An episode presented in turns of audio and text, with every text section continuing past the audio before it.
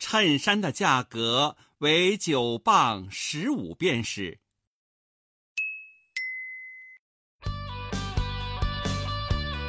即使到现在，压力很大的时候做噩梦，也会梦到高考，尤其是语文一开始的那几道题改病句、字音字形，就是基础题，我会担心自己没有背好课文，觉得很辜负老师的期望，然后从梦中惊醒，一身冷汗。然后，但是我就觉得，就是高考对我们的影响，它大是大在，比如说我们之前讨论的，它对人性格层面的一个影响，在你人生后续道路上，你能不能把那个就是所谓的单一化的标准，真的那么轻易的剥离掉？你走出这条路，其实不仅是一个对抽象结构的一个反抗。你得真的有这个勇气去为了自己，或者为自己去尝试。你不一定走是对，我相信路是走出来的，它不一定就是摆在你面前的。我有时候会想，是不是每个人他一定都需要人生里面有一段时间是脱轨的，就是他一定会有一年或者或者每个人需要的时间不一样，就是他不在轨道上，可能他就是很奇怪，或者是做一些放空或不上进的事情。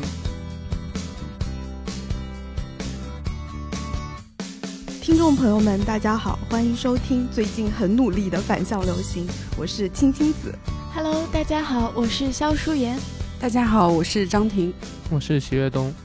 那我们今天其实又是一期编辑部内部的一个聊天，然后这应该是继放下手机，我们需要一场身体革命之后，第一次四个人重聚。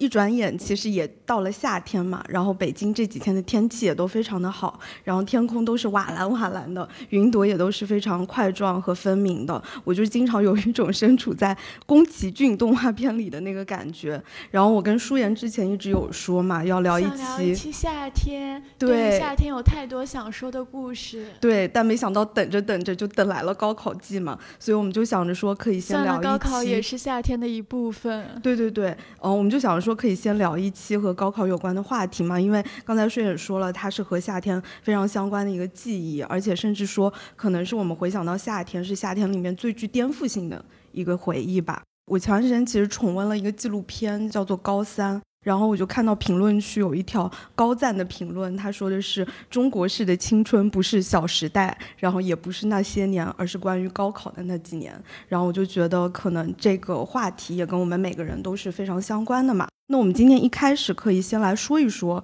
各自关于高考最深的一个记忆，因为我们几个其实都来自不同的地方，然后每个人关于高考或者跟高考相关的那几年的经历也都各不相同。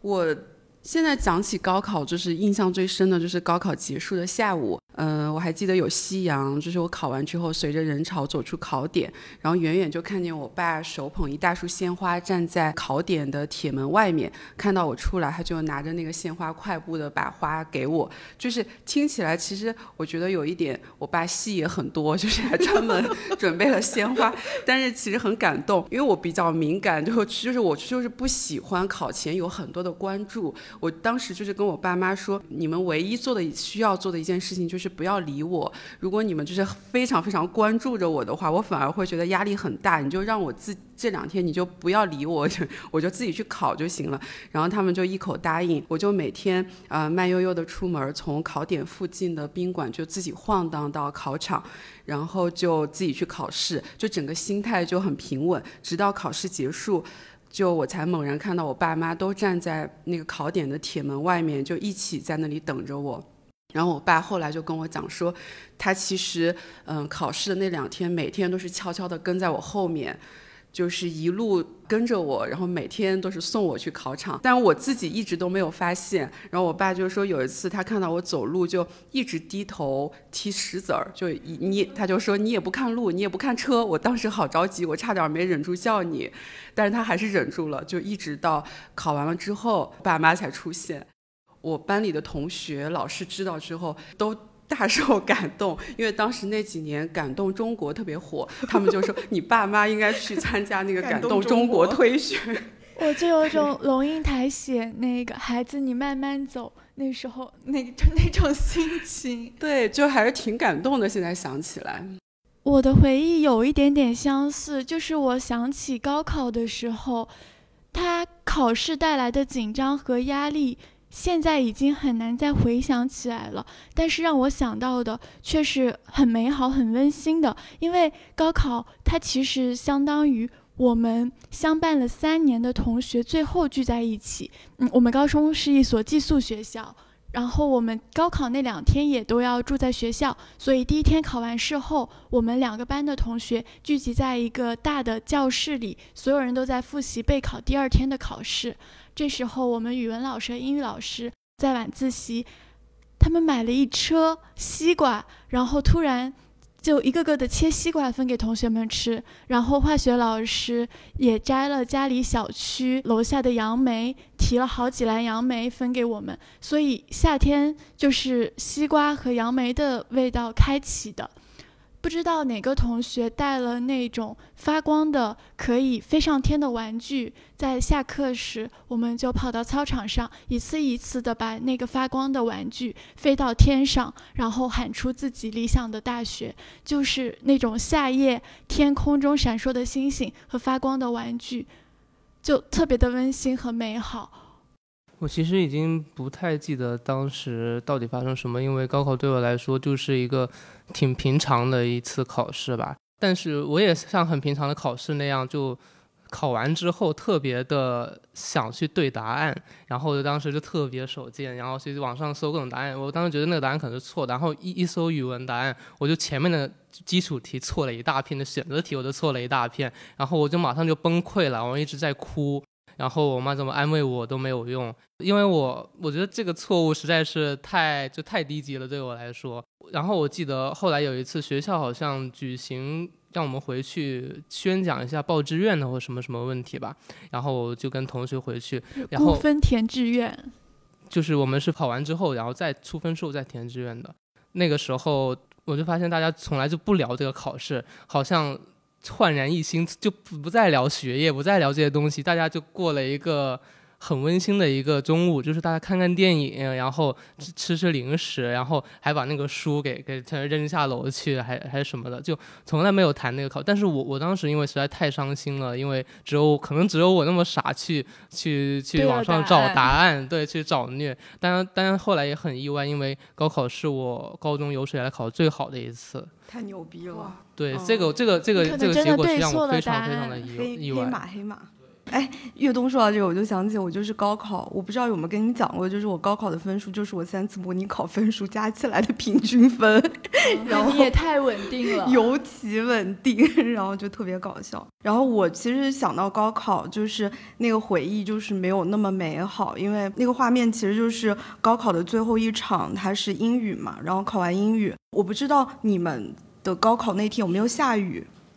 就是南方，就是高考那几天，就是经常下雨。对，因为它好像是赶上端午节，然后端午节就会有龙舟雨。对，就是有很很大的雨吧。然后我从考场出来，然后我爸在门口接我，然后我就问他说：“我妈呢？”然后他就跟我讲说：“我妈生病住院了。”后来我才知道，就是我妈其实是在我高考前几个月，然后查出来得了乳腺癌，然后但她因为影响我，呃，很害怕影响我考试，然后就一直不去住院，然后等到我考完的那一天，然后她再自己一个人去到医院，然后把自己给就是住了进去，所以可能对我来说，就是关于高考的那个夏天，就是其实是挺痛苦也挺孤单的，因为。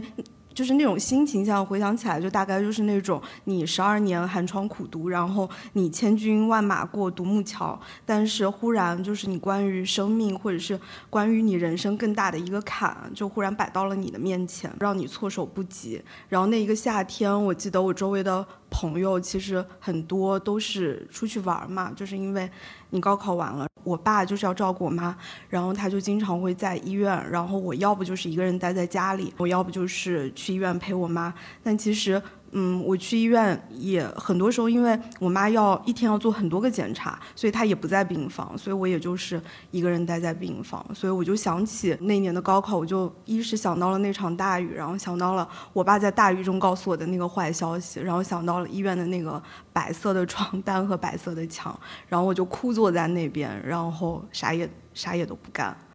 所以你高考之前你是完全没有意识到，也没有怀疑你妈妈可能生病了，是吧？其实有，就是我我没有怀疑过他生病，但是我有感受到他们之间有一些小秘密，就是我不知道这样说，就是他们可能会有时候会要打电话，然后打电话的时候就要瞒着你，对，就瞒着我，然后可能就是我走过他们的房间，他们就把房门忽然关上了，然后我一直都不知道为什么，但是后来我就知道为什么，他们可能是在跟别的人打电话或者跟医生在讨论病情，就是大概是这样，所以。那个高考的回忆对我来说，可能就是跟分数也好，跟那个那年夏天的阳光，或者是同学之间的离别都没有关系。然后它就是跟我们家庭就是那种相对阴暗、相对创伤的那个记忆有关。我后来就是其实看了很多，就是一些同龄人的分享，好像就是其实很多时候。父母就是你的家庭对那个那场考试也是非常关注的嘛。然后我就见过，比如说爸妈离婚那个消息，其实他们可能很早就打算离婚了，然后但是也等到高考之后，可能才告诉自己的孩子。我觉得，尤其是中国的家长，在高三这个阶段，他们一方面。担心自己的孩子无法承受除了考试失利以外的任何的关于家庭、关于离别、关于父母的创伤或者是挫折，一方面又给了孩子过大的期待，让他把所有的压力、所有的赌注都放在高考上面。但我觉得，反而孩子们需要了解更多除了考试之外的生命的真相和真实的生活。其实虽然说的这个也跟这几天其实陆续有跟高考相关的那个话题出来有关嘛，就是最近其实就是衡水中学它又再度陷入争议嘛。然后我不知道听众朋友们有没有看过那个视频，就是嗯，它陷入争议的事情的起源其实是一位张姓的衡水中学高三同学在一档演讲综艺节目里面，其实讲述了自己是怎么从一个乡下的普通人，然后进入到城市的学校，然后并且立志要通过呃发奋学习来逆天。改命吧，然后他也在演讲里为衡水中学那样的一个模式去进行了一个辩护嘛。我就是一只来自乡下的土猪，也要立志去拱了大城市里的白菜。那些无故诋毁我们的人，你见过杭州高三凌晨五点半时的样子吗？你以为我们每天天不亮就奔向操场，一边奔跑一边呼喊是为了什么？是假装吗？是作秀吗？我们是为了改命啊！衡中的考生，河北省的考生，他们都是来自普通家庭的孩子，他们身上都肩负着整个家族几个世代的期望。咱们不是高考机器，他们只是一群穷人家的孩子，想要成为父母的骄傲，想要让他爱的人都能更精彩的活下去，活着。他们有什么错？然后我也不知道大家有没有看过这个视频，然后看完的感受是什么样的。我是想到我前两天看了一个帖子，他也是呃一个在衡中毕业的学生，但是他的视角就是跟青青子刚才讲的那个演讲里面的张同学是不太一样。因为张同学他是非常激情澎湃的，而且我感觉他是会有一点自动带入，他是一个高考成功的人这样的一个视角，他。嗯，可能就是成绩在衡中也是比较靠前、比较拔尖儿的。好像在他的演讲中，感觉就是衡中的学生就是十有八九可以上清华、北大，然后什么就就出人头地，从此飞黄腾达。可能就是从他的演讲当中，感觉他会有这样一种模糊的憧憬和一种激情澎湃的东西。可能真是这个东西，它也是很有力量的，在推动着它。但我看的那个帖子呢，那个是一个女生，她就是在衡中，呃，成绩不拔尖儿，然后待在普通班，最后就是考了一个比较普通的成绩，上了一个比较普通的二幺幺。最后她是在北京找了一份很普通的工作，就是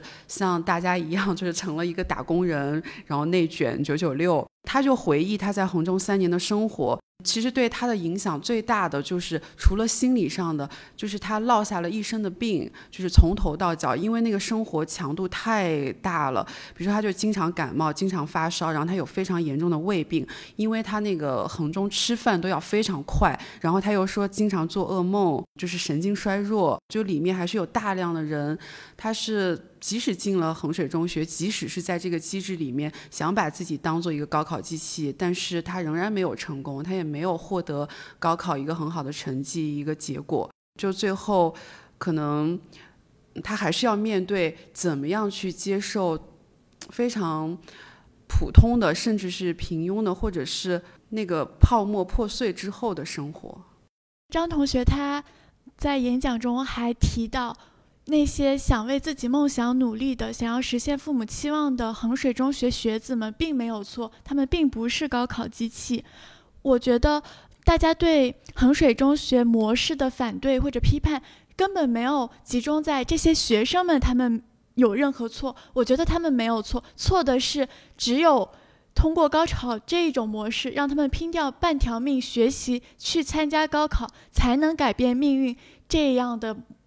社会模式或者说竞争机制，我之前看过全现在的一篇报道，他们采访了一位从衡水中学考试成为状元进入北大的学生，他就提到分数曾经是他所有安全感的来源。他在进入北大之后，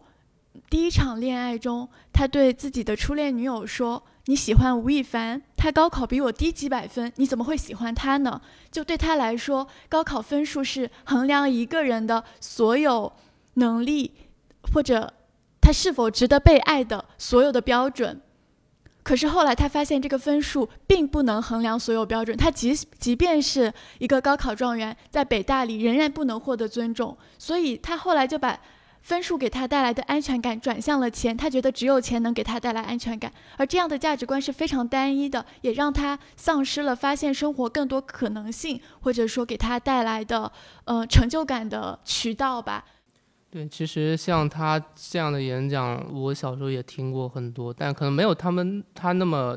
粗语那么惊人吧，但也很类似，就是类似于这样打鸡血，他们打鸡血很喜欢用一种就是。叫什么？就是放弃自己自尊的那种说法，就像他承认他自己是个土著，实际上就放弃自己所有的自尊。哎，不知道大家还记不记得很久以前流行过一个叫“疯狂英语”的一个演讲，突然想起那个，对，然后疯狂英语，哎，对，它里面有一句话很经典，我记得就叫做“不要太看重自己的自尊，就要觉得自己是一条狗”。这种东西就是在 在传销啊或者之类的，就就就经常会用到这种。这种洗脑的，或者还是心理操纵这种技术，我觉得这是怎么说？对他来说，可能是类似小镇做题家我们经常讨论的这个故事的刚开始的那个版本，因为他后面很有可能会经历，比如说进入大学后面对的这豆瓣小组我们讨论的，面对这种城大学里的城乡差异也好，然后他人生价值观的迷茫也好，这是他故事的刚开始。所以我我倒没有苛责他，他只是一个 还是还只是一个孩子。其实我挺理解，因为在那种情况下。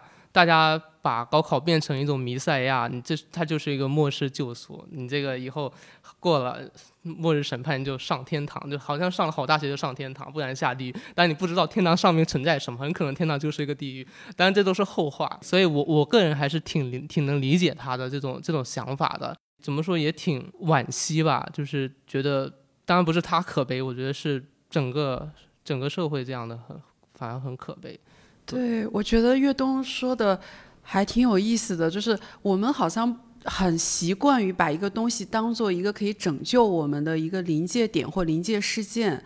好像即使是高考结束了之后，还是会有很多这样的事件，比如说结婚生子。我不知道是不是很多人都是这样，就是很习惯于说，如果这个事情我完成了，我做好了，那我就好了，我以后就会一定怎么怎么样。我其实看这个视频的时候，我就会觉得，一方面可能像大家说的，就是他有一种非常单一的，而且是极端的对这种成功的渴望，而这个成功其实很大程度上都转化为就是。高考这样的一个临界点，但另外一方面，其实我觉得我们都能从他的演讲里面听出来，他所说的那些他自己过去在农村的那些处境、教育资资源的一些匮乏，其实就是今天我们整一个教育所面临的一些结构性的不公。但是我觉得我可能在他的那个说话的那个语调也好，内容也好，感受到他把这种结构性的不公转化为对自己无法成为在这个系统里面成功了的那样的。一个人那样的一个样本也好的一种失望，甚至是一种愤怒，所以我觉得在这点上是。嗯，稍微有一点危险的，因为其实如果我们回过头去看整一个历史，或者是可能没有网络之前，没有甚至没有电视之前，那些在农村的孩子，那些可能比这位张姓同学更没有教育资源的一些小朋友，他们也也有一些就是对于成功的期望，但那些期望可能有时候是一些非常精神性的期望，但我在他身上看到的是对非常现实的，就自己能不能成为像一个就是高考拿了满分那样的。人的一个期望，然后其实一直以来就是衡水中学，它也挺悖论的吧。就是一方面，它作为应试教育或者是超级中学这种成功案例，然后备受关注；但另外一方面，它其实因为题海战术也好，这种军事化管理也好，也备受非议嘛。然后被人称之为高考工厂。但其实就现实而言，我自己觉得就是，呃，每个城市里面拔尖的那几所中学，或者说我们几个人经历的那些高中教育，都是另外一个版本的一个衡水嘛。所以我其实也想。跟大家聊一聊这种应试教育的一个悖论，就是虽然我们今天说我们要去反思或者质疑这种应试教育的种种弊端，但其实对于很多人来说，高考依旧是相对公平的一个竞争的一个途径嘛。哪怕这条途径现在其实也逐渐变得窄化了，然后落到我们身上，其实我们几个都不是典型意义的小镇青年，也都接受了这种应试教育的一个洗礼嘛。所以我还挺想问问大家，比如说，嗯，你们觉得就是接受应试教育的这十二年，尤其是那高中三年对大家的影响是什么？这种影响可能不仅仅是说你高考，比如说是得了高分，或者是进入了一个好的大学，它可能还有更深远的一些影响吧。我是从小学习成绩就不错，嗯，但其实越长大，我越能明白到自己的性格特点其实不太适合应试教育。然后我内里可能还是个挺反骨的人。然后我有嗯非常明确的。嗯，感觉到随着我越来越长大，我的性格是越来越内向的。就是我小时候可能还挺开朗、活泼、爱打爱闹，但是你就是随着你这个上学学业的压力越来越重，然后你又很想要去完成父母对你的一些期待。就会越来越有意识的去压制自己很多天性里的东西。就如今想来，嗯，很早熟的，就是我很早就会有意识的跟自己说：，你既然在待在这个应试的体制里面，那你就把自己当机器。呃，尤其是高三那一年吧，我是非常明确的会要说服自己说：，你你这一年你就当自己是一个学习机器，你不用思考，不用怀疑，你什么都不用想，你就是。当这一年是从你人生里抹掉的，你就是每天学习学习学习，就这种机器战略其实挺成功的，就可能高考成绩还不错，读的也是不错的学校和专业，但是就是这种你一直逼迫自己不要去思考，不要去想，你就干就完了，就这种状态，呃，某种程度上其实就是我学生时代的一个写照。这种东西其实是很违反自己的天性的，然后越到后面，我觉得是。是会让我觉得非常痛苦的，就是我需要非常有意识的花很大的力气，把当时压制住的东西，呃，以及对我性格所形成的负面影响，一点一点再去把它推回去。我好像也是本科的时候我才意识到这件事情，就是我觉得，就是当我们是一个小孩儿的时候，其实都是非常天真嘛，就是。心灵还没有被蒙上尘之前，大家都很天真、很浪漫，然后有很原初的那个性格在。然后慢慢你接受了那个应试的教育，这个这个应试的教育也不仅仅是学校给你的教育，可能也有一部分是家庭给你的教育，甚至是你自己对自己的一些教育也好、规训也好。然后你慢慢其实就是给自己穿上了很多的衣服，然后这些衣服渐渐让你变得不再是你了。然后我觉得。等到我们就是经历完高考、上大学，甚至可能要到人生很后面的那个阶段的时候，你才会意识到你自己其实需要慢慢把那些曾经穿上的衣服重新再脱去，然后重新去找到那件真正适合你的衣服。对，其实我觉得我我跟张婷可能差不多，就当时我就变成了一个机器。其实我觉得应试教育对我影响很大，就是它把当时的我变成一个其实很极端的。就是真的是很愤世嫉俗的一个人，因为怎怎么说呢？因为我在那个学校其实很好，那个鄙视链是十分明确的。就是比如说你这个数学题不会，你就是垃圾，就是同学同学面前会会会直接会这样说，就是非常的以一个某一个非常恒定的标准去衡量一个人的价值，所以我们每次月考，我们都会十分在意那个排名，老师都会公布全年级的排名。是的，是的，是的，我们也是。然后，其实这是这某一这是在某一种羞辱，因为其实我学习成绩不是很好，特别是我高一分班了之后，然后我从很好的班直接就落到了其实很差的班，因为我我的成绩其实非常的不太稳定，就是排在中后。这样的一个一个水平吧，然后我当时就是真的是每周回家我都会哭，然后都会回家第一件事我就是哭。我有点理解你现在发的表情包了，因为因为我的压，因为当时压力真的非常非常非常大，然后就是那种。同学之间那种那种势力，比如说某个同学考得很好了，然后大家就突然会对对他特别好，真的是说身边的人不管是谁都是，然后晚自习的时候去问他问题，哎，这个怎么做？然后然后你要是真的要是要是考考得不好了，然后大家就熟视无睹的，然后就就对你就那个冷眼，就突然就冷下来了，有一种非常扭曲的一种一种一种一种一种。其实他有一种。就是公开羞辱，就是刚才那个岳东说，就是你知道我们学校是什么样？高三的时候，就是每次月考成绩下来，从一到二十名到二十到四十名，它是分在不同的班级里面的。一到二十名坐在就是年级最前面的那个班，然后二十到四十名坐在中间的那个班，四十名之后就坐到后面那个班。我们还曾经采过那种模式，就是每次考试的时候不会有考号吗？上一次考试的第一名就是这次考试的零零一号，所以某个教室的考场，比如说第一考场。就是年段一到四十名的人，所以谁的成绩都是公开的。其实我是一个很敏感的一个人，然后对别人的那个看对我的看法会有非常就非常在意别人对我的看法，所以当时真的是就情绪非常非常的差吧。那那段那段环境中，然后另一个呃，我想起一次在班会课上，我们班主任让我们讨论，就是就是上台做演讲，就是说啊，高考制度到底好不好？因为因为就是大家学习那么痛苦，对，就是让我们去 battle 去辩论，然后我马上就上台，然后就控诉高考，就是因为我对这个体制真的恨之入骨，控诉这个高考制度对我的就是摧摧残也好，还是什么也好，然后然后下面就就很多人就说我，因为。这个制度的确是有它公平性存在的，你可以选择另一条道路。你你假如你有钱，你可以去出国，但是别人没有，那怎么办？这是我们社会唯不是说唯一，是唯一可见的一个可能看起来比较公平的，让孩子们能够上流的一个一个渠道。对，然后当时我可能也没有那么 那么知道那么多东西，然后我就被驳得哑口无言。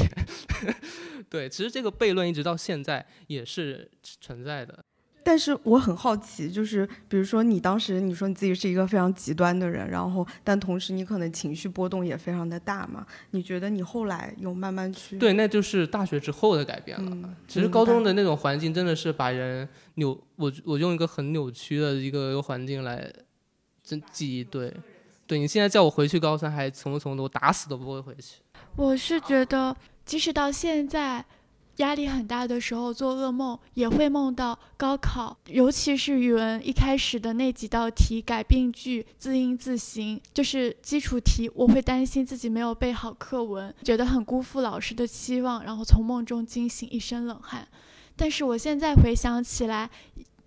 我会有一些感谢高考制度，因为嗯，高考制度或者说应试教育，它最被人弊病的就是它单一性，它的衡量标准是非常的扁平的，然后非常的明确，它不能考验人的多样性或者多样的能力。可正是因为这样，它才是一套目标明确的、有迹可循的方式。你可以通过改变自己或者是提高自己来达到那套标准。而在高考之后，你遇到的一切人生考验。它都是没有明确规则，也没有标准答案你需要自己去探索。某种程度上，其实我觉得，就是高考对人造成的那种规训，是人一辈子可能一生都要面对的。在高考之外，就是我觉得我直到现在还是会常常面临相同的处境，比如说你如何去面对别人对你的期望，然后你如何去面对一个强大的统一的评价体系，你怎么去跟。在那种环境之下去相处，然后去获得你相对的自由，然后去思考你想要的一种方式是什么。但是，呃，我觉得长大或者 变老带来的一个好处是，你可能就是十六七岁的时候，当高考这个东西压在你身上，很多呃年轻人他没有很多的资源，不管是思想上，还是经济上，还是家庭上，他没有太多的资源来思考或去选择。但是你长大一些，年纪大一些之后，你从方方面面，你可能做选择的途径和资源会多一些，你的力量感会更强一些。对我就是还记得，我不知道你们的城市是是是什么样的，或者在你们那个 年代是什么样。反正我记得我高中三年，每一年就是临近高考的时候，都会有那种新闻爆出来，就是说某高三学生就是因为。不堪忍受学业压力，然后跳楼自杀。然后一旦这样的新闻爆出来的时候，嗯，当地教育局可能就会来一条，就是说，那我们放三天假，所有给高高三的学生放三天假嘛。我就觉得，就是这几年，可能我看到，比如说，都不仅仅是高中生了，哪怕是初中生，他都有一个非常普遍的那种抑郁嘛。就是抑郁的情绪也好，还是那种真的到了那种抑郁症的那个地步。对，现在青少年甚至儿童患抑郁症的比例是还挺高的。嗯，所以我就觉得他可能就是这个应试教育，他对一个人的那个压抑吧，就是不仅仅是你的生活被限制在一个非常非常单一的一个课本里面，然后还有其实就是对你情绪的一些压抑嘛。二零二零年春节之后，因为疫情，我没有回到北京工作，而是待在家里。而当时还是高一学生的我弟，睡在他的卧室，在我卧室楼下。有一天晚上凌晨三点，我被一个巨大的震动声从梦中唤醒，我以为地震了，但我后来发现不对，因为那个巨大的。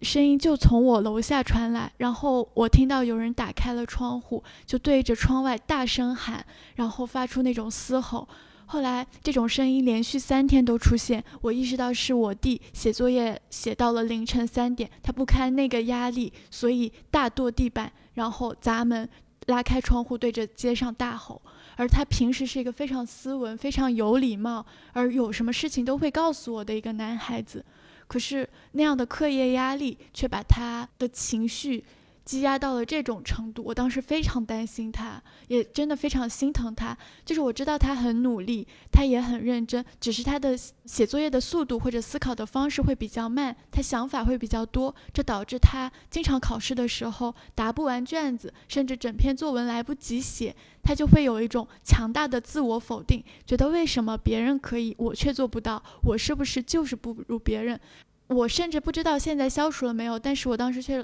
实确实花了很大的功夫，想要帮他解决的一个问题。我想告诉他，不是这样的，你没有错，只是每一个人都是不一样的，只是说这个考试制度或者这个有限的考试时间，想把你们变成一样而已。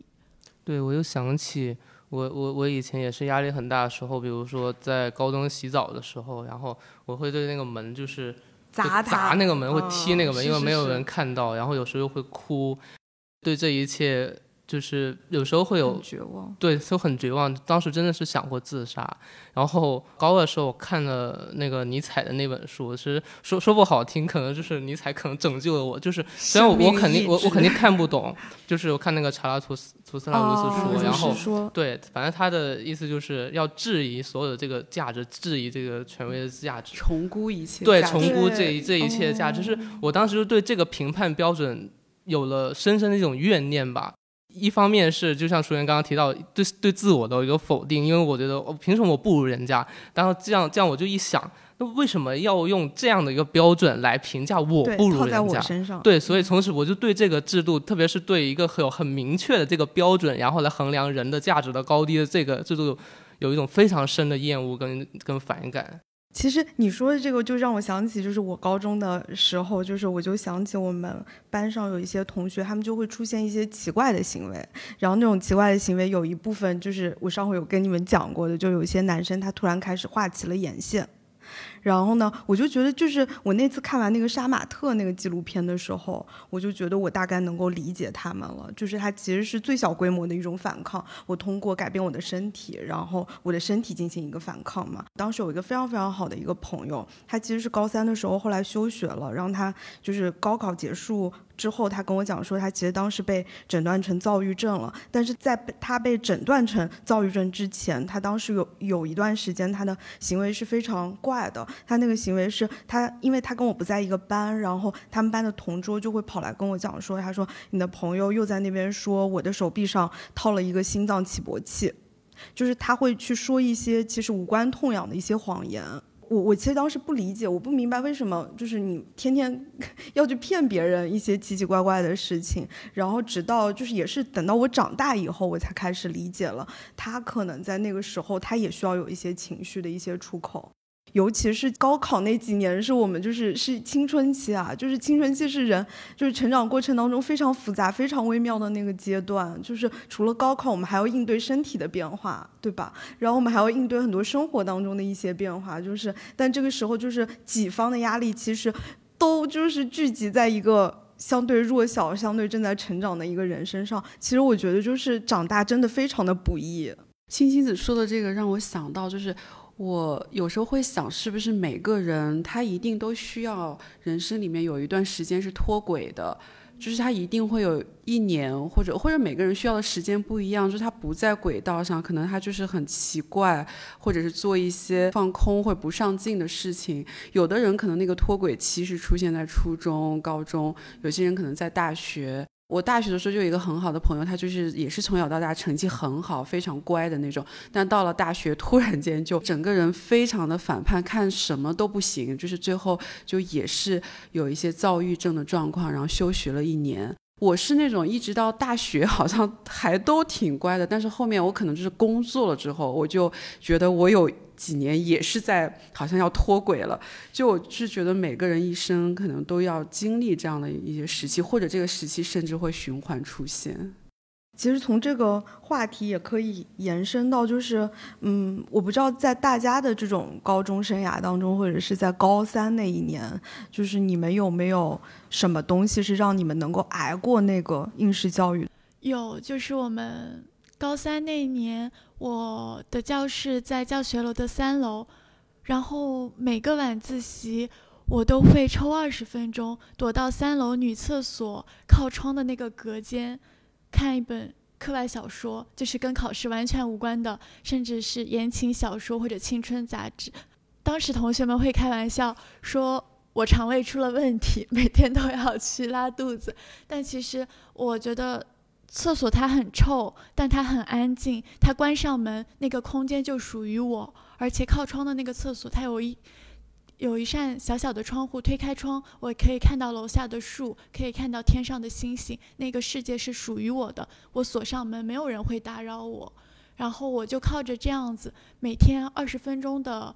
逃离或者放空，熬过了那段日子。其实舒言说的这个，就是我跟你有类似的，但就是可能不太一样。就是我觉得当时让我挨过那个应试教育那个巨兽，其实是因为我的那个语文老师，我到现在都一直非常非常感激他，因为他其实是从高二我们文理分班以后，他就一直是我们班的语文老师。然后他每一天就是语文课，他都会抽十五分钟时间出来，然后把那十五分钟留给所有人，然后跟大家说，你们每个人都要轮流上去去分享一本，就是可能跟教材。完全没有关系的，你们日常在看的那个那本书，所以我也是因为那个十五分钟，我觉得我当时得到了一个巨大的喘息的空间。然后我觉得我当时看了很多书，其实是影响了我后来选专业的。比如说，我不知道岳东说的那个尼采的《查拉图斯》，如是说有没有影响你大学选专业？岳东应该读哲学呀。啊，当时是想读哲学来的。哎，为什么没读？因为理科不招理科生。哦，你是理科生。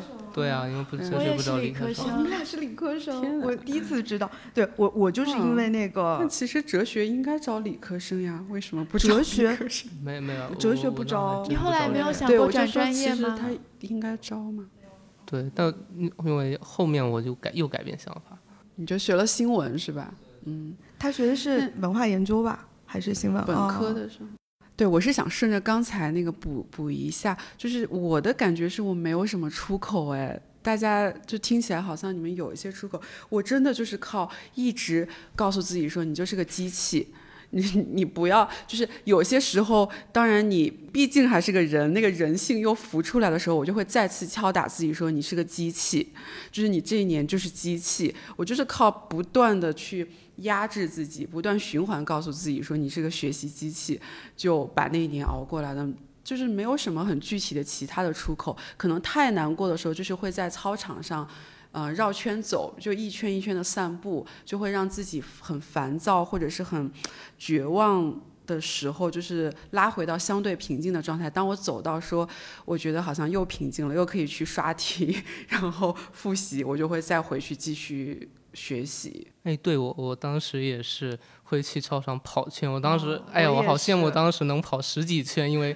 压力太大。我记得我高三有一天是发烧了，然后呢，我发烧，然后那天也特别郁闷，因为考试没有考好，然后我就去跑圈，我跑了十一圈，然后回来以后烧也退了。我当时后来就觉得，哇，退烧的一个良方就是去跑步。我当时也很多同学喜欢去跑步，但我好像一直没有经历过太大的脱轨的原因。我现在反省起来，可能是我一直在做各种 各样的不符合校规校纪的小小的反抗。我觉得当时虽然说的这个，又让我想到了一个场景，就是我们班因为就是有一个所谓十五分钟的阅读课，然后大家就是开始疯狂的传递各种书，有一些就是比如说我那天跟岳峰说，就是有一些性教育的启蒙，其实是从村上春树的那个《挪威的森林》那本，现在也觉得那个里面可能不太对头，作为一个性的一个启蒙。然后呢，我们当时用了一种方法是，就是包书皮。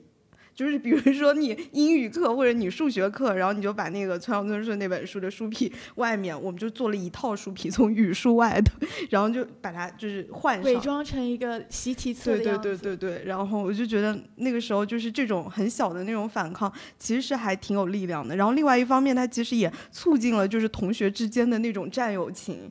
我觉得那时候才应该被称之为内卷，那种非常内卷的那个情况下，很多时候同学之间的那个关系也会变得非常的扭曲嘛。对，我就很 很多同学就是，嗯、就是比如说常年霸榜年级第一，然后然后后面可能因为考第二了，然后考第一的同学正是他室友追上来了，然后据说他们就是从来就不说话，掰了，对，真的是掰了，整个室友就掰了。我觉得我们的同学情谊就会通过其他的方式得到连接。就当时我们订阅了《环球时报》，然后有一个同学他是负责每天取报纸的，他会做简报，把那天最有趣的新闻剪下来放在一个语文预习本的本，就标题叫做语文预习本的本子里，然后贴上去，从第一排第一第一桌第一排开始传阅，大家在这个新闻下面写评论，然后就类似于今天的弹幕。当他传到最后一位同学的时候，整个本子就充满了笑话，然后呢，再从第一位同学传起，就就给班上的各位同学带来极大的欢乐，而且大家会想某一条精彩的评论是哪个同学写的？对我们之前也有，就是类似于班主任他会发一本本子，叫做什么高三日记之类的，我们就在那个日记本里写了一些奇奇怪怪的 一一些东西，让大家去竞猜。哎，就是说起这个，就是我不知道，就是刚才我们说了，就是应试教育，就是我觉得高三的时候，我对我有几门科目的老师也刮目相看，就他们也是一个非常内卷的一个状况。因为比如说在文科班，他可能一个年级，我们学校是三个文科班嘛，然后呢，这三个文科班里面可能是同一个历史老师，然后那个历史老师他可能会偏爱某一个班，然后这时候如果那个班的成绩不好，他就会砸试卷。我们班当时那个历史老师就是这样，他一边哭泣一边把我们的试卷揉成一团，然后扔在那个我们的课桌上，然后对我们哭诉说，为什么我同样花了同样的时间教你们班和隔壁班，我对你们班还更上心，你们竟然考出这样的一个成绩，然后就不停的哭。我们当时是目瞪口呆的，好抓马呀！嗯，所以我就觉得那种就是他们也好内卷，就是得对呀、竞争嘛，就是也竞争，我觉得跟他们的绩效也挂钩嘛所以老师也处于一个非常高压的状态里。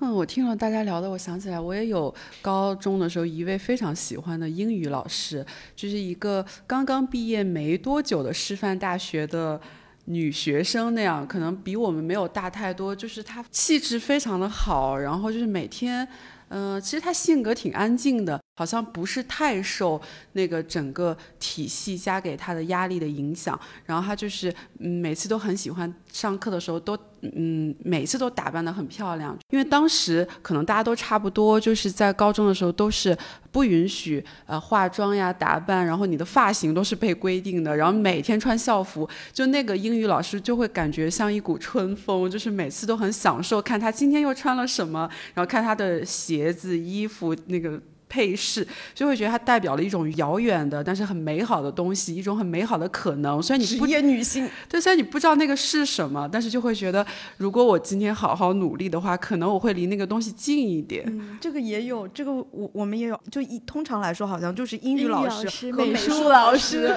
是不是还有个音乐老师？对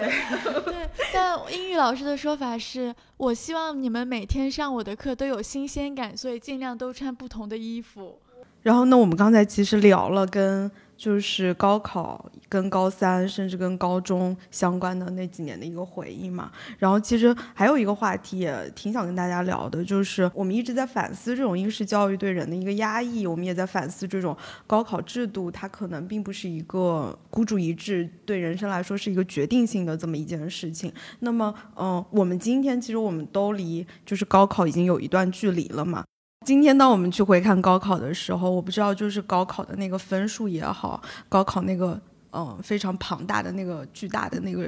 决定性的那个时刻也好，甚至是呃我们上的大学也好，对我们人生的影响真的有那么大吗？我不知道大家有没有想过这个问题。我现在在回想，我感受最深的就是人生是你没有办法控制的，就是而且你也很难判断什么是真的。对你好或者不好，你当时以为是好的，就其实不一定。我现在就其实我也不确定，我是否应该为我高三的时候那么努力的当一个学习考试的机器。然后最后高考成绩不错，上了一个好大学。我不知道是不是这样就是对的，我是不是应该为此感谢自己？因为其实我现在回想的话，我当时就已经意识到我是很想做编剧。当时，当时我就对虚构的东西很感兴趣，我就很想去读那种，比如说。什么影视类的学校里面的编剧，我当时提过一下，说我要学这个，但家里人就会劝我说啊，你成绩那么好，艺考多可惜啊，那都是，呃，学习成绩不好的小孩才会想的办法。然后呢，我听久了，自己可能就。呃，模模糊糊的也就放弃了，因为当时那个想法的和兴趣的萌芽其实是很需要呵护的，然后你自己也不太确定那个是不是你真的想做的，后来就开始觉得啊，那就咬牙就是走应试这条路。但其实我有时候也会想，那如果当时我学习成绩不好，我就是嗯没有办法我考应试，那可能我就去艺考，但其实说不定你也会。不错，说不定你还趟出了另外一条路，所以就有时候你那个怎么样是好，怎么样是坏，当下你可能都是看不清楚的。嗯，甚至你一辈子回头去看，有时候你选的路是对是错，是好是坏，你可能都很难下一个定论。所以从这个意义上来讲，我会觉得我在回看高考的话，就是你能努力的时候，嗯，这是你为数不多的机会的时候，当然你要去努力，你要去好好的把握，但是也不要，也没有必要看的那么的头破血流，好像是要拼命的一件事情，就是没有到那种程度。我现在也觉得，我当时那么勤奋，那那么努力，跟我最后的这个高考成绩有没有直接相关关系？相关关系有多少，我都保持一定的怀疑态度。因为我当时的确是很努力，这不是有个词说学表嘛，就是说哇，给大家表现的我根本就没学，昨晚也没学，哎，但我就考得很好。我就是反过来那种反学表，就是天天在大家面前表现的特别特别勤奋，那总是考不过大家，然后大家上课睡觉，哎，考的又比我好，然后把我给气死。我我真的就是这样的反反向的这个人物。所以，所以我，所以我当时过得就很不好。所以，因为高考是一锤定音的嘛，它那个偶然性什么都很大。我，我，我甚至都不知道，假如我当时没有那么的努力，或者我会不会也能考这样的成绩。所以，我这个我也是表示质疑的。对，还有另另一个问题就是，呃，刚刚婷姐说那个艺考这个问题，我我觉得这个不是个人选择的问题，是这个机制有问题。就是这个，其实你说。成绩不好才能考艺考，实际上某种是一种偏见，肯定是这种刻板印象，绝对是一种刻板印象。嗯，对。但是凭什么？对吧？成绩好，那那那根据根据这个刻板印象来说，那凭什么成绩好的孩子就没有 没有这个考艺考的权利？对啊，为什么？对为什么呢为什么呢？是不是我我弟就是在我的说服下，然后他本来是班级第一，但他现在要去去走艺术生，因为他发现意识到自己真正想做的是建筑设计，而他就是因为现在选专业要提前了嘛，我让他提前去看那些学院的招生标准，发现都得通过艺考，然后他就去学艺术了。对我刚才听你讲，哇，我觉得你弟弟有你这样一个姐姐好好呀。对对我刚才听你讲，我就觉得某种层面上，我有一些性格特点，就是好像跟你弟弟蛮像。比如说，就是嗯，那个思维很飘忽，想法很多，想东想西，就是想象力比较强。就这样的一种人格，或者是嗯气质上的倾向，其实真的很不适合应试教育。但是我的可怕之处就是，我很早意识到我这个东西不好，呃，不适合应应试教育，我就很有意识的去压制它，然后我就努力的去使把自己规训到那个应试教育的那个框框里面。当时以为是好的，因为你高考的结果也不错，但其实你现在回头再来看，我觉得可能你弟的选择才是嗯更适合他的。但你研究生其实后来去念了，对对对你想所以后面就是慢慢在矫正是这样，嗯就是好像高考很重要，它会决定你的专业，决定你在的城市，决定你的同学是谁，但。这些都是不可矫正的吗？好像也不是。你之后有大把大把的人生可以去试错，可以去纠正之前的选择。就像高考后，我进入了一个我并不喜欢的专业，但当时我也不知道自己喜欢的是什么。那我慢慢的去寻找自己的方向，然后两年之后我转了专业。那毕业后，我可能也不知道自己真正想从事的职业方向是什么，我只有一个大概的模糊的方向。那我也是慢慢试错，然后通过两年，就是找到了自己比较喜欢的职业。那好像看起来我都比别人晚了两年，可是，在漫漫的人生里面，这两年不算什么。那至少我最后也是找到了自己喜欢的方向和自己比较理想的生活。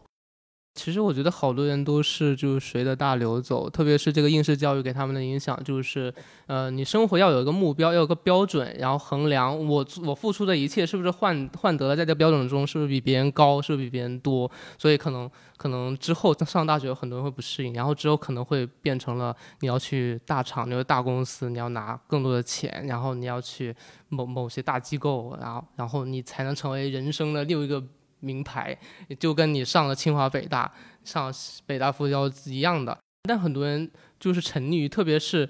很多人毕业了好多年之后，还在不断的，我我个人不太喜欢这样的人，就是不断的说自己是北大或清华或者 top 几毕业的，是哪个名校毕业的。你说你都毕业多少年了？而且他们看人也用这个来分对人进行分层，我觉得这个就更更可笑。我我我想起一个，就是我以前上大学的时候，就是我就一个高中都在北京上大学，然后就有一个聚会，就叫清北人聚会，因为我是人大，然后、哦对。然后呢，你知道吗？在饭桌上，九八五相亲局就是你们吧？然后压根就没有理我们，就压根就没有理我。因为你是人大的，是吗？对他们一直在互相 说，我我我们高中的时候你考多少名额，一直在聊这些问题，根本就没有理我。然后他们说是清北人聚会，我突然理解是清北人聚会，不是清北哦清大比。对，我也想说然后我当时就想拍桌就想走，你知道吗？就是就是我对这种氛围非常的 反感吧。嗯，我想起来，嗯，我忘记从哪儿听的一个段子，就是说你如何在五分钟之内就知道一个人是清华北大毕业的，然后大家就猜了一圈，最后答案就是说你什么都不用做，因为他自己会告诉你的。对，是你等个五分钟，他可能就说出来了，而且会以各种各样的方式，然后告诉你我是清华或者是北大是，我觉得这种观念最让人厌恶的一点，它就是否认了人的发展性，就觉得你高呃大学毕业后，你再也不会有变化，再也不会有有成长了，仿佛你所有的人生积累或者性格能力都定型在大学或者高考这一场这一年。我看这个题的时候，我就觉得我我的确很幸运，因为我高中就我高考考完了，我想念的那个专业就是我想念的专业，我没有去考量其他任何的因素。但我觉得这不这这是这是我当时就是是我自己真正自己做到了嘛？可能也跟我的家庭环境有关系，是他们给了我一些支持性的一些网络嘛。然后，但是我就觉得，就是高考对我们的影响，它大是大在，比如说我们之前讨论的，它对人性格层面的一个影响，在你人生后续道路上，你能不能把那个就是所谓的单一化的标准，真的那么轻易的剥离掉？嗯，我觉得它的影响大，可能是大在这里。但是，嗯，我有时候就在。其实我在这个点上是有一点点宿命论的，就是那个宿命论是，我觉得不管你今天在做什么工作，或者你大学想报考了什么样的专业，这就是你当时想要的，这就是你权衡了各种东西，然后你最终在那个时候做出的一个选择。然后比如说像舒言，他在当时他。选的那个专业不是他喜欢，但他后来意识到他想要去选他自己更喜欢的专业，他就会做去做另外一个选择。但对于有些人来说，他可能一直他被他可能是由于现实条件的一些束缚也好，他一直一直就处在那个系统里面，他没有做出别的选择。我觉得也无可厚非。但是我们就是。就生活在自己的选择里面嘛，然后你最终也在为你的那个选择付出代价，所以我觉得也没有什么就是可以谁鄙视谁或者谁看不起谁的。但是我觉得这个机制首先要让那些想做出选择的人成本更小的做出选择。那当然了，那肯定是我们更理想的一个社会。在选专业上，就不我就不主张分那么细。就是一开始分那么细，其实大部分人对没有对那个专业有那么那么清晰认识。你得上大学一到两年之后，有个就比如说对整个文科、对整个社会科、对整个理科有个大概认识之后，你再真的是我我当时觉得我那个专业其实，在文科里面很合理，因为它是文史哲通读。我当时看的看看中的就是那个点，然后你等到大三、等到大四的时候，你再去选择说你要做哪个方向的论文，然后你最后拿哪个方向的学位，压根就不急，我觉得，而且对，其实是各方面的。美国就是这样的，有的大学现在采用的方式就是你高考进来，你选只选工科、理科、文科之类的这样的大学，浙江大学。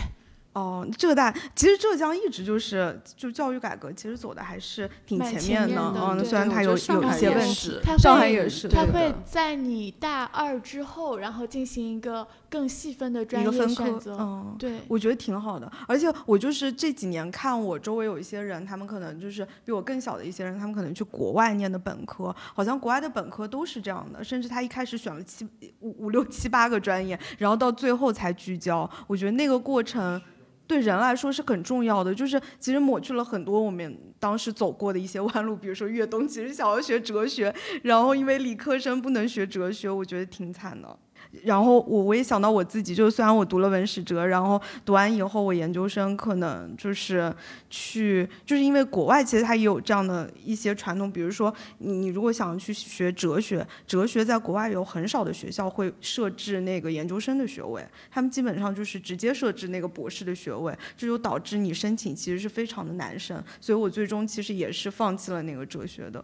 那个学位，去学了别的学位。比如说，呃，复旦它的通识教育，它哪怕呃没有给你提供更多学科上的选择，但会让你接触其他学科，它所学的专业的内容，让你明白，嗯，可就是让你有更多的选择机会吧。包括它的转专业制度，都是设置了很多的便利。对，而且复旦是有书院制度嘛，就是呃，你那时候也是对吧？对，它会有不同专业的同学组成一个书院，而一个书院内的。呃，各个专业的同学们可以互相交流，了解其他专业的同学。大一的同学跟室友都不是你的本专业的同学跟室友，就是你的室友可能都是来自不同专业、不同学院的，对，就很混搭。哎，这样的人那个人际网络也一下子变得非常的广了。但到我们那时候已经书院是名存实亡，就就是他还是同个专业的人住一个宿舍就方便管理。嗯，就是。说到高考到底在多大程度上改变或者决定我们的命运？其实青青子说，呃，刚才你提到宿命论，我觉得我是有一点不可知论。就是再次，我是真的，嗯，常常感慨于，就是命运真的不是我们小小人类可以去掌控的。就是你不要去揣测它，或者觉得你真的可以掌控你自己的命运。那我。就是看起来算是一个应试教育下的成功者。然后我现在回头去看我家里的一些亲戚，比如说表哥、表姐、表弟、表妹，他们有很多人就是学习成绩没有那么好，还是留在我们最开始那个村子里或者小县城里都有。但我看他们，其实如果你要问谁生活的更开心，我觉得他们生活的挺好的，就是嗯，留在小城或者乡村里的人，就是。呃，老婆孩子热炕头，然后就是跟着那种乡村的耕种时节忙碌生活，其实也挺好的。就我也不会觉得好像那样的生活就不值得过，就是也你很你真的很难说到底每个人的命运会怎么样转变，然后最后谁又会。过得比较好，就这些东西，我觉得都是你很难去预测或者是控制的。就是能做的，好像就是又回到说，你就是做好当下的事情，然后不断的去选择，跟你的选择共存，然后去创造，就一点一点的去够。对，然后高考它是很重要，就说这些，我觉得也不是说去否定高考的意义。就高考它是很重要，但是它的确远远没有到达真的可以一锤定音的那种程度。嗯，所以其实我们刚才聊的很多都是关于，就是，嗯，那如果现行的这种体制也好，像现行的一种系统也好，就是摆在那里，就是我们现在生活的那个现实，那我们应该如何去发挥主观能动性嘛？就是。嗯，一方面肯定是看到了那个结构性的问题，也希望那个结构性的问题能够在之后得到一些改变。但是当那个改变还没有到来之前，那我们作为一个个体，作为一个人来说，其实还是有一些行动力的嘛。嗯，我觉得那个行动力是非常重要的。就是其实你不管高考考得好还是考得坏，都会有一条新的路等着你，然后这条新的路都会把你带到更远的地方。我觉得很宝贵的一个特质，可能就是你在你自己的这条新的路上足够的投入，足够的专注，对，去探索。我觉得一个很重要的特质，可能是要有勇气吧，因为其实很多时候，不仅是这个结构性的压迫，可能就是你身边具体的人，比如说家庭，你父母，可能你要走哪一条路，可能会有很大的干预性或者什么的。你走出这条路，其实不仅是一个对抽象。结构的一个反抗，你得真的有这个勇气去为了自己或者为了自己去尝试。你不一定走是对，我相信路是走出来的，它不一定就是摆在你面前的。嗯，对你得自己一步步走出。所以像你说，我就想到你说你读那个尼采嘛，就是我觉得他有时候这种人的主观能动性，他对于人的那个想象力是人文科学的那个传统。嗯，就是可能就是你扩大自己的，就是有时候你在现实生活当中，比如说你走不出去，但是可能你可以通过阅读，你可以通过书，然后让你的精神世界在你的精神世界里面走出去一步。好，那我们今天其实要聊的话题也差不多了，然后我们回忆了各自的一些高考的一些经历、高考的记忆、高中的一些记忆，然后我们也聊到说，其实，嗯，当然我们现在生活的这个世界被很多结构性的困境给束缚住了，但是我们依旧需要去相信人的那个行动，需要去相信人的那个主观能动性，然后我们也希望在结尾。祝福今年一千零七十八万考生能够加油，然后考出你心中的那个好成绩。但如果你没有考出心中的好成绩，不要气馁，你后面还有很多修正的机会，来日方长。好，那大家再见，拜拜。